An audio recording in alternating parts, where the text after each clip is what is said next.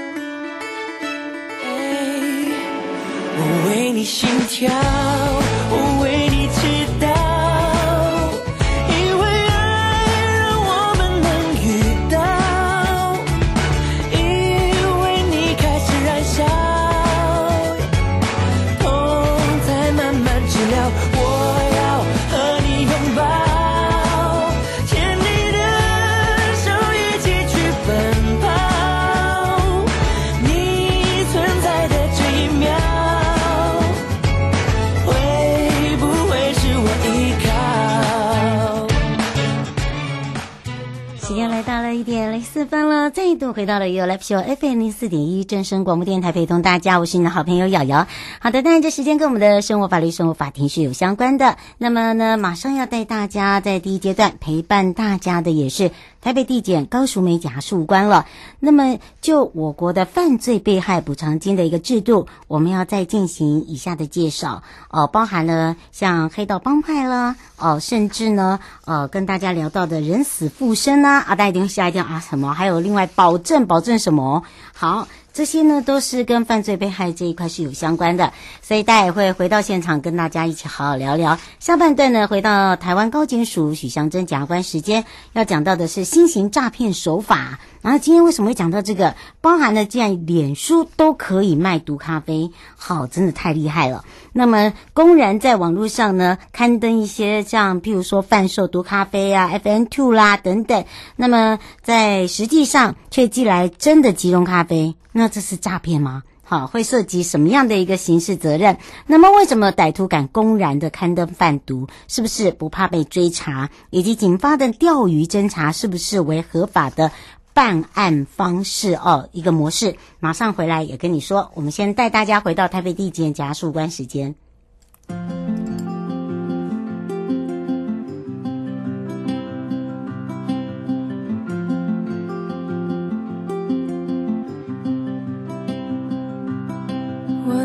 的心思一直滴答滴答滴答的响，披着寂寞的热闹。你的嘴巴一直咿呀咿呀咿呀的讲，接受想象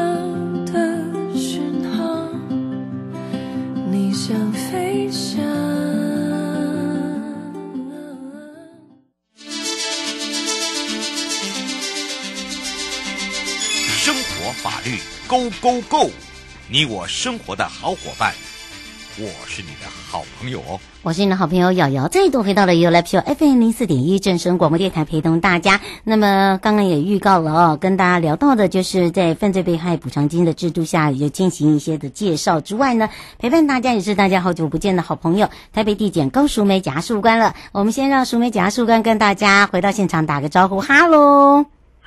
Hello，瑶瑶好，各位观众朋友大家好。是，当然呢，大家就知道哇，淑梅检察事务官来又要讲一些比较实际上的问题哦。说到了犯罪被害补偿金的部分呢，我们就要聊到，呜、哦、大家想到我刚才有讲黑帮、黑帮这个帮派啊，哦，那今天这个问题可能跟以往我们呃跟大家聊到比较不大一样，包含了人死复生等等，我们是不是来请教一下我们的检察官？嗯，对，有关这个黑道帮派的问题，吼、嗯，现在的那个状况其实是越来越严重。那会越来越严重的原因呢，其实是跟现在的医化有关哦，哦，也就是什么东西都是在网络上面散播，所以说它传播的速度的话就会又快。那年轻人的话，因为又是那个医化最前端的人，所以说他们什么消息呢，他们都会比谁更灵通。所以说呢，这样子黑帮就会利用那个在网络上面渗透的方式吸收这些。人，那黑帮有办法吸收这些人呢？主要就是靠他们的，可能就提供一些呃金钱啊，给这一些青少年。嗯，那金钱的来源会有哪一些呢？包括黑帮可能就是包赌啊、贩毒，或者是经营色情场所。那现在的话，还有一种呃吸收少年的方式，就是要他们进行那个暴力讨债。嗯，那你们可能会觉得说，少年啊，只是被吸收的人，所以应该没有什么相关的刑责，而且啊，在我们法律上好像根本就找不到黑道或者是帮派这样的用语哦。可是事实上并不是这样的哦，因为我们在刑法中有一个名词叫做以犯罪为宗旨的结社哈。嗯。然后在我们的特别刑法里面也有一个组织犯罪条例，它是称为是犯罪组织。嗯。而且啊，只要一参与的话，其实你都会构成犯罪的。那怎么样的呃罪责可以来罚这些少年呢？首先，我们刑法一百五十四条就有规定，只要你是参加，只有参加而已哦，嗯，是以犯罪为宗旨的结社的话，就可以罚三年以下拘役，还有一万五千元的。罚金。那如果说你还有参加他那个组织，如果是有内部结构的话啊，还可以用组织犯罪条例第三条第一项的下段，只要是参加者的话，就可以处六个月以上五年以下有期徒刑，还可以并科一千万元以下的罚金。所以青少年如果有想要加入帮派的话，一定要三思而后行。是，呃，这个是涂妈妈想请教一个问题哦。她说暑假到了，我们是不是嗯、呃、有一些这个可以给家长做一个。参考的，尤其是孩子，嗯、呃，跟这个黑道帮派哦，可能在学校里面呢、哦，同学有接触。他现在写说，同学有接触，但是，呃，呃，这个同学如果要，呃，要找出去玩的话，也不懂得所谓的拒绝，那做父母应该怎么去处理会比较好？嗯哼，首先呢，其实呢，我们可能要对于那个呃家里的小孩的交友状况要有一些了解哦，因为黑帮也不可能就是漫无目的的就寻找学生下手，他要找那个特质的，对对，就是会找特别的。那特别的如何去寻找呢？可能就是会出入一些深色场所啊，或者是深夜仍然在家在外游荡的人，这些的话都是他们很好下手的目标。所以说，如果说让小孩跟这样子的呃那个。呃，呃有前科或者是有黑道背景的呃朋友往来的话，其实就是一个很危险的状况。所以呢，主要就是要控制小孩呃进出的场所、接触的友人，还有那个比如说观看的讯息等。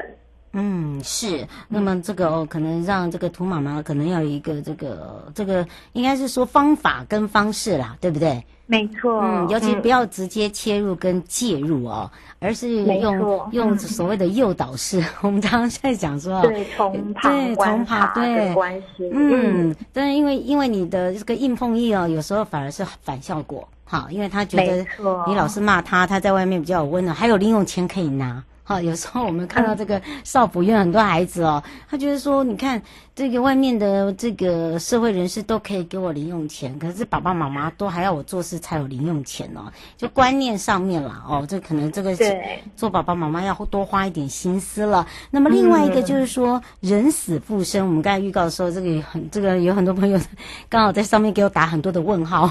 好，人死复生为什么会谈到这一块呢？嗯。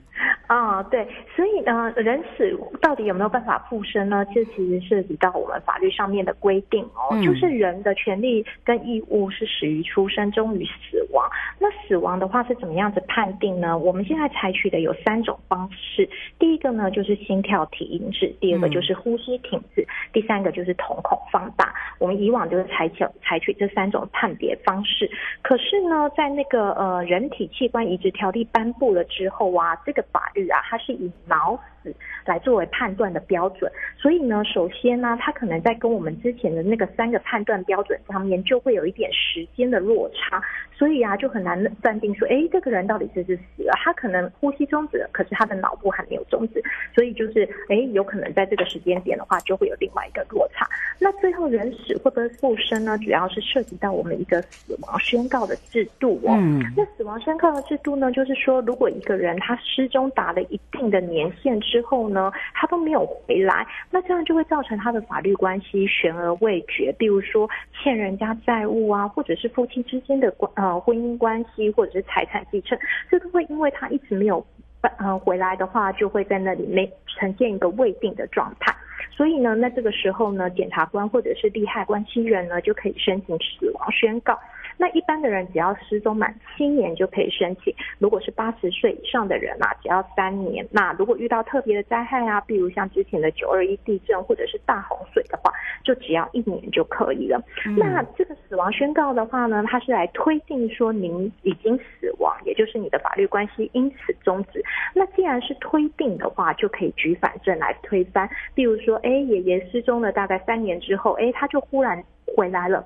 这就是一个非常好推翻的例子，嗯，所以说，哎，这个时候这个爷爷可能就因为这样子人死就复生了，然后他就可以去撤销死亡宣告，在他撤销死亡宣告之后，他的权利以及义务以及他的法律关系的话，就会一并的恢复。嗯，是。胡先问说，可是还有一些社会案件像诈死。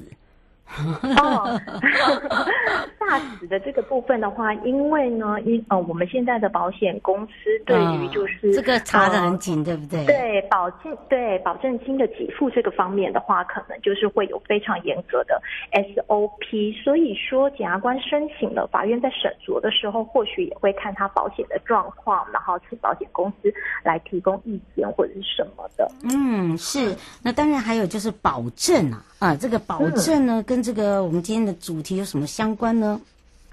哦，讲到保证的部分哦，因为那个我们之前人家说，为什么要帮人家做保？做保就是人人担才会帮人家做保，嗯、对。然后呃，之前我们也是看到很多社会新社会新闻，也都是因为帮子女或者是父母担保，然后就导致一辈子都陷在债务里面的循环。嗯所以说呢，就想说有呃必要跟观众提出来厘清一下哦。嗯、我们现在所进行的保证呢，就是有人保跟物保。嗯。那所以人人保呢，哈，就是以人的信用作为担保；物保的话，就是提供东西来作为担保哦。嗯、那在人保里面呢、啊，你们应该就会看到报纸上常常有说普通保证或者是连带保证。那所谓的普通保证跟连带保证差别又在哪里呢？如果是普通保证的部分啊，保证人就会有先。诉抗辩权，也就是呢，一定要在债务人没有办法履行债务的时候，你才可以来向我这个保证人要。嗯，可是另外一种的话，连带保证，连带保证就是说，我已经同意了，我跟这个债务人就是负同样的担保责任，所以呢，就算债务人他没有说不要或者不要付或者是什么样的状况，你仍然就可以直接对这个连带保证人来行使那个呃债务的呃请求他清偿，所以有连带保证人的责任的话是更加重大的，所以我们在签署相关的文件的时候，必须要特别注意这个部分。嗯，真的是要请民众。要特别注意了啦，对不对？没错，嗯，对。其实常常会，嗯，再来是，嗯，嗯再来的话就是讲到物保的部分。物保的话，其实就是抵押权的概念，嗯、也就是提供一个东西，例如说，呃，提供担保品给银行，然后等到那个债务人没有办法清偿的时候呢，我们就会先从这个，呃。抵押品上面去做一个请求法院来拍卖，然后得到的现金的话就可以还给债务人。所以呢，这就是我们之前常常听到的房屋上面有一胎啊、二胎或者是三胎，这就是第几顺位的保证。嗯，是哦，林先想请教一下贾素班一个问题哦，就是说，呃，他被呃这个所谓的债主倒了，呃，那现呃那但是因为当时有拿他的这个住房去写什么二胎，呃，后来变成是银行是取得第一位，为什么他是取得第二位？他已经有拿去设定啊？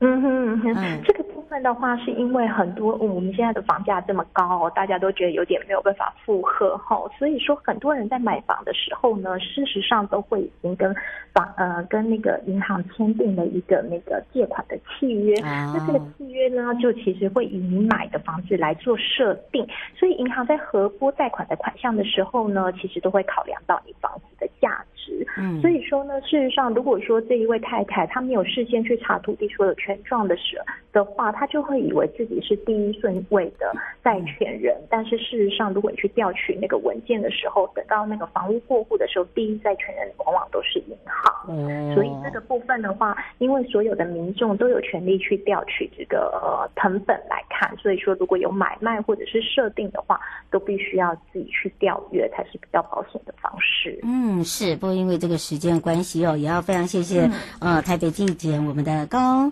呃这个永贞检察官呢陪伴大家解释的这么的详细，我们就要下次空中见哦。好，大家再见，谢谢。嗯。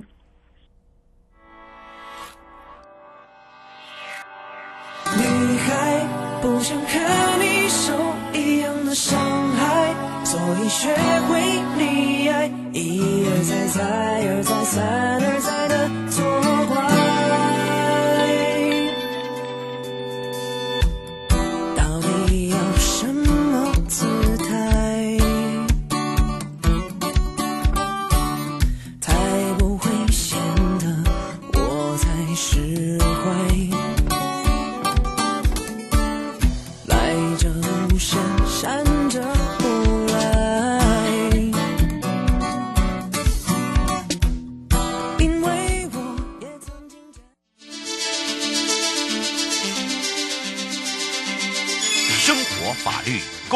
Go 你我生活的好伙伴，我是你的好朋友哦。我是你的好朋友瑶瑶，再度回到了 You Live Show FM 零四点一正声广播电台，陪同大家也预告了，今天回到台湾高检署许湘珍检察官时间，要聊到就是新型诈骗的手法。那么当然在呃最近的一些这个手法里面，包含在网络的世界里面，竟然有敢刊登贩售这个所谓的毒咖啡包啦，或者是 FM Two 啦、迷魂粉等等。那当然呢，当当这个货到的时候，既然是真的。咖啡包，哈，那当然这个里面就会牵扯一些所谓的，不管是刑事案件，或者是到底有什么样的这个呃刑事责任等等。那么也同时开放零二三七二九二零，有任何的问题呢，我们再让我们的详侦检察检察官哦来帮忙大家回答。我们先让徐检察官跟大家打个招呼了，哈喽。哈喽，主持人瑶瑶以及两岸三地的听众朋友，大家午安呐！我是高检署检察官许湘珍。哇，我们讲到了哦，这个既然有人这么的大胆哇，我们在网络上敢贩卖这样子的一个毒品咖啡包，或者是 FM2 等相关的毒品，实际实际上，但是真的寄给买家的时候，还是真的是即溶咖啡包哦。这个好像涉及的呃刑事责任又不大一样，对不对？对呀、啊，其实哈、哦，我一直在思考说，哎，今天的广播节目要跟所有的听众朋友分享什么样的时事主题，嗯、而且跟法律有关。哎，结果昨天呢，七月十四号星期二，居然赫然就发现有这样的新闻报道，我觉得一定要提醒所有的民众要注意，因为它就是一个新型的诈骗的手法。也就是说呢，那个警察呢，我们的警察很棒，他会。固定会在这个网络上会去做所谓的网络巡逻，然后去看看有没有什么不法的情势。如果有去不法的情势的话，他就会介入，开始积极的、主动的侦办。但这个案子就是这样子，警警察就是看到说，哇，这个不得了了，居然在。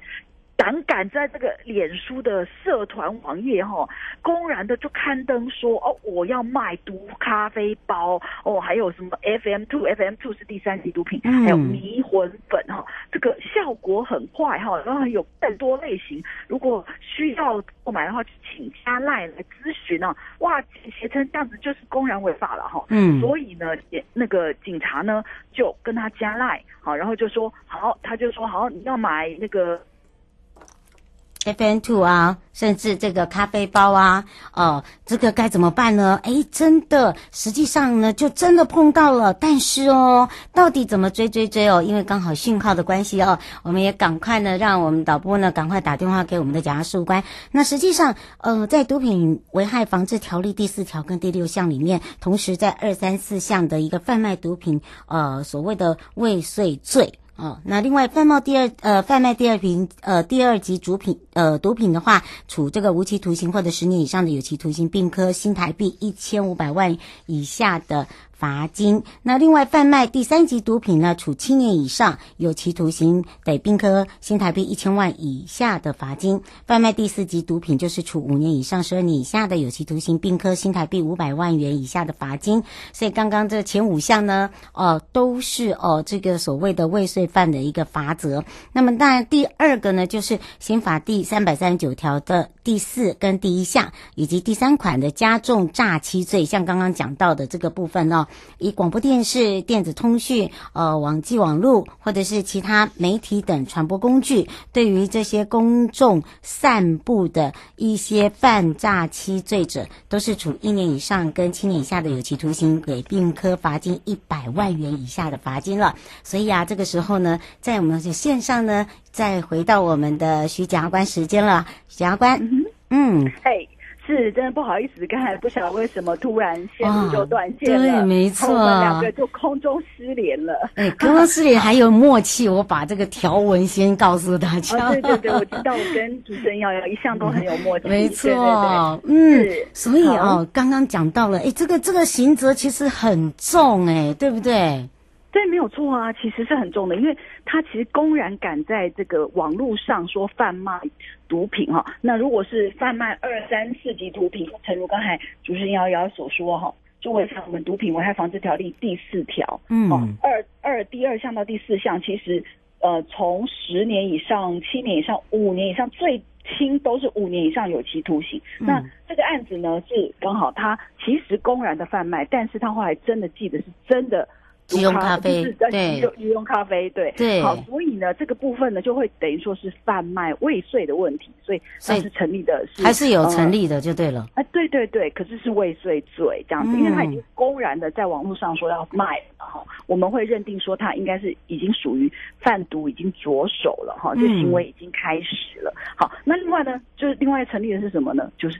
当然是诈欺啦，因为哎，我花了七百九十五元要跟你买一包的毒咖啡包，结果你居然给我的是咖啡包，只有 七元，市价只有七元的即溶咖啡包，那这样当然是诈骗，而且呢，不是只有普通诈欺罪哦，它还成立的是加重诈欺罪，就是我们刑法第三百三十九条之四第一项第三款，因为它是用网际网络的方式来对公众散布。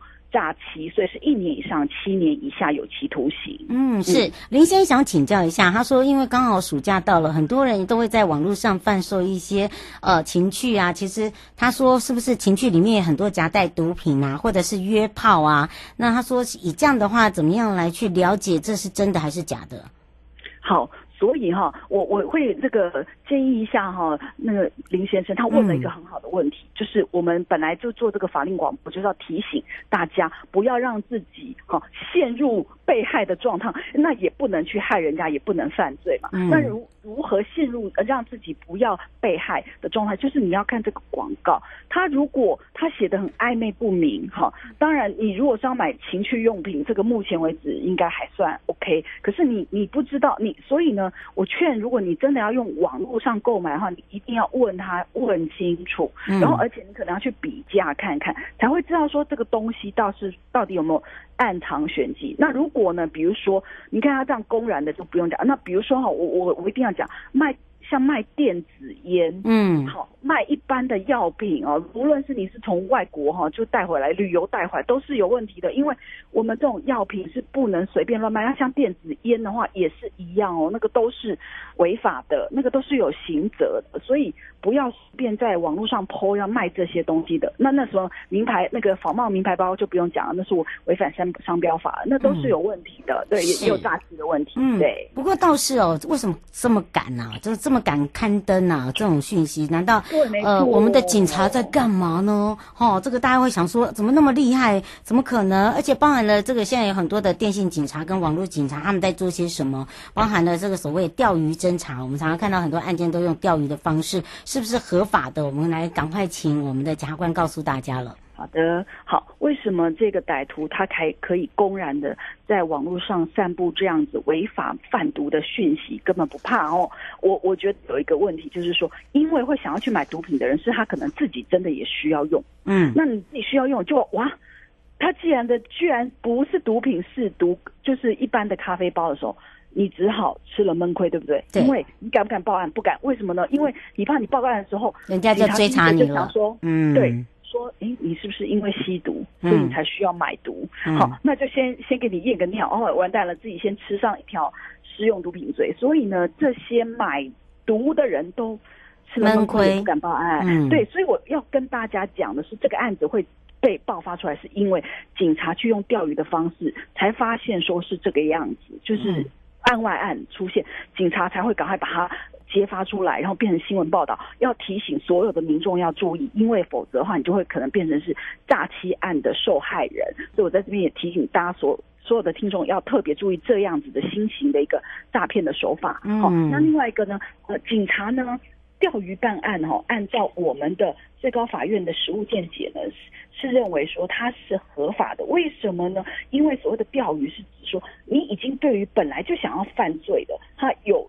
想要从事犯罪的人，你去引诱他，嗯、哦，让他说他愿意来再犯犯一次罪，好、然后呢，他再犯一次罪的时候，我们就把他逮捕或者是侦办了哈、嗯。哦。那这个是侦查的犯罪技巧，不算是故意让人家从完全不想犯罪到想要犯罪，都没有没有教唆他犯罪的故意，所以没有违反。宪法对于基本人权的保障了哈，然后对于公共利益维护也有它的必要性，所以这个部分呢，在法律上是允许的。那因为这样子查到的证据，我们也觉得是合法可得的证据，有证据能力是可以作为被告定罪的一个证据的凭据的。嗯，是。不过这个因为时间的关系，我们要下个礼拜见喽，拜拜。各位亲爱的朋友，离开的时候。别忘了您随身携带的物品。台湾台北地方法院检察署关心您。